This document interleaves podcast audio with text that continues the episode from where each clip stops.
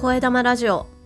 脱力系言語聴覚士コンのその日を積むトーク。このラジオでは言語聴覚士のコンが言葉声話し方にまつわる話や日々の雑感を一人でのんびり話したり時折ゲストをお迎えして楽しくお話ししていきます。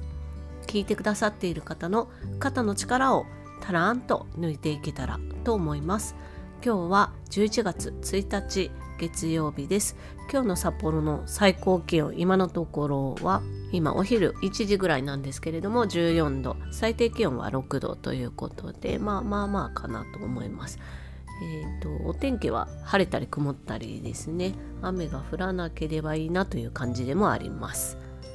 声玉ラジオは日替わりでテーマを変えてお話ししています。月曜日は声火曜日は私のビジネスジャーニー水曜日はブックレビュー木曜日は話し方金曜日は雑談。土曜日は北海道や札幌に関すること。そして日曜日はお休みをいただいています。今日は月曜日ということで声のお話をしたいと思います、えー、今日11月1日ですけど昨日10月31日はハロウィーンだけじゃなくて衆議院選挙が全国で行われましたね。その他にも自治体の市長選挙なども行われたところもあったみたいですけれどもまあ、いろんなねニュースが今飛び交っていますよね。これまで大物とされていた議員の落選とかあと自民党は過半数取ったとか野党がどうだったとかねいろんなニュースが昨日の夜からね飛び交っていますけれども私はですね選挙があるたびに気になるのはですねあの候補者の方々の声なんですよね。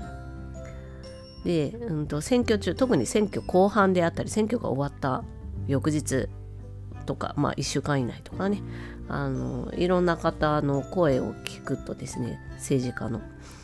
声がガラガラで、まあ、人によっては全然声が出ない状態にある方も中にはねいらっしゃったりするなと思っていてですね。でまあ当選したりするとそのインタビューとかよく受けたりするわけですよね政治家の方が。でもその声の出しにくい状態でお話ししてるっていうのがね非常にもったいないなって思うんです。聞き取りにくくなってしまうのでね。せっかくいいことを言っていてもまあ、声の質気にするのを私が職業的に非常に気になるっていう部分もあってみんながみんなそうじゃないかもしれないですけどもったいないなって思うんです。せっかくいいこと言ってても声の質がね今一つだと伝わりきらないっていうところあるんじゃないかなと思ってて。で今日私がお伝えしたいのはですね政治家を志す政治家であるのであればボイストレーニングをぜひしていただきたいということなんですよね。でそれがどうしてかっていうことをこれからお話ししていきたいと思います。でまあ選挙の後半まあ選挙はもう早い段階でねもう声枯れてる人いますけど候補者の方とかね。でもでまあ要するに声を出し続けてるとどんどん声の質っていうかね声が変わってくるっていうことがあると思うんですでそれ、まあ、要するに声が枯れてるわけですけどそれがどうして起きるかっていうとやっぱり無理に大きな声を出し続けているからなんですよね。まあ、あの選挙カーっていうんですかねとかあと街頭演説とかでマイク使ってるけれどもかなりの音量で声を出していると。でその声の出し方が喉にかなり力を入れてね声の出し方としてはちょっと無理があるっていうかね声帯を激しくぶつけるような声の出し方をしているというふうに私には聞こえます。でどうして大きな声出さなきゃいけないのかってことを考えるとねまあそれはしょうがないのかなって政治家の方特に選挙でアピールが必要な場合っていうのはね思うんですけど、まあえーと先週とかで、えっと、文献からね声に含まれる情報っていうものがねどういうものがあるかっていうのを分析したあの文献についてお話ししてその中で力み声っていうものもね取り上げたんですけどその中でやっぱりあの注目を浴びるために力み声声に力を入れてね喉に力を入れて声を出すっていううことをしたり、まあ、強調だったりそれから気持ちを、ね、強く表す熱意をアピールっていう時に、まあ、喉に力を入れた力み声っていう発声をしていておそらく選挙でああの候補者となっている方々もそういう意図でね大きな声を出して喉に力を入れた声を出しているということになるんだと思うんですけどでやっぱり政治家の方って話すことってとっても大事だと思うんです。自分の声自分の言葉であの世間社会にねメッセージを伝えることで共感してもらったり応援支持っていうのが得られたりっていうことがあるわけでやっぱり自分の声言葉で伝えないといけないわけですよね。それだけ音声は有効な手段ということになると思っています。でであればこそですね常にその声を良い状態に保つということそれから声を効果的に使うっていうことは大切なことだと思うんですよね。スピーチの中身っていうのもあの演説の中身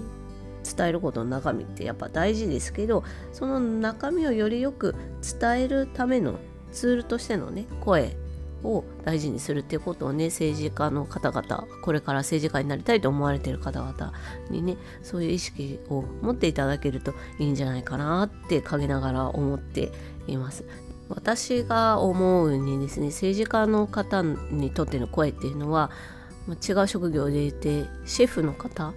にとっての調理器具と同じようなものがあるんじゃないかと思うんですよね。でこの調理器具がシェフの方にとってまあきっとその高いレベルでね調理されてる方っていうのはすごくあの気を配って選んで使ってケアもしてると思うんですけど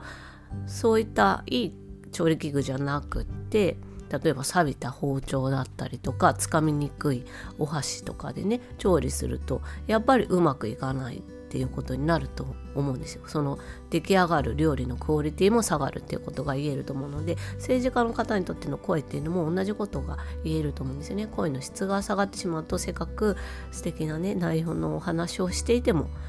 その中身がねよりよく伝わるという意味ではちょっと下がってしまうんではないかなと思ってなので声を大切にしていただきたいと私は思っています。で、ね、政治家を志すのであればまあもう現在政治家の方でも同じことが言えると思うんですけどまずボイストレーニングを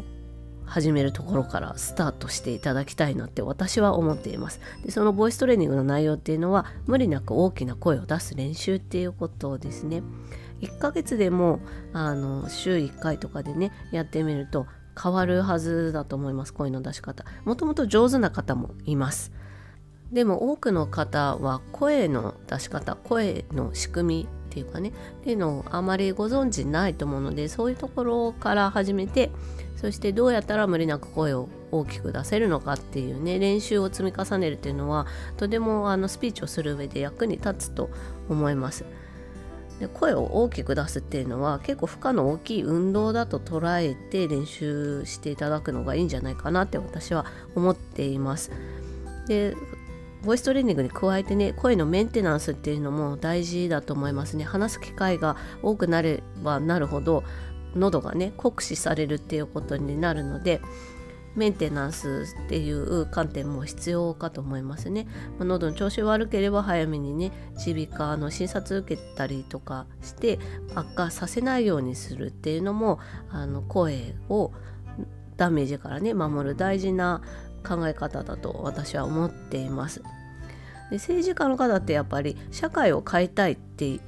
いう思いがあって伝えたいメッセージっていうものが強く終わりだと思うんです皆さんねあの強く主張されていますよねそして政治家の方ってすごく多くの方とコミュニケーションを取るっていうのは非常に大切にされていると思うんですけどね、会って話すっていうことすごく大事にされてますよね。だからやっぱり声ってすごく政治家の方にとって大事なツールだと思うのでそのツールをねケアする大事にするっていうね観点から政治家の方には是非ボイストレーニングと声のメンテナンス声のケアっていうところをね大切にしていただきたいなというふうに選挙の翌日に思っております。スタンド FM の方にコメントをいただきましたのでお返しします。先週水曜日のブックレビューで睡眠が最強の解決策であるという本を読んだ回にモーニングコーヒーさんからコメントいただきました。ありがとうございます。今すぐ寝なくちゃに笑いました。私も早速午後はカフェイン取らないようにしています。私も途切れ途切れにしか眠れず年齢のせいかなと思ってたのですが母は6時間ぶっ通しで眠れるそうなのでやっぱり質の良い眠りのための工夫が必要だと思い直しました。お日様にも当たらなきゃということでモーニングコーヒーさんありがとうございます。私今すぐ寝なくちゃって言ってたんですね。聞き直してなくて忘れてましたけど。本当ね寝るって眠るっていうことが私にとっては大きな課題であるなっていうのもねこの本を読んで改めて感じました。そう言いながらね相変わらず睡眠不足続いているので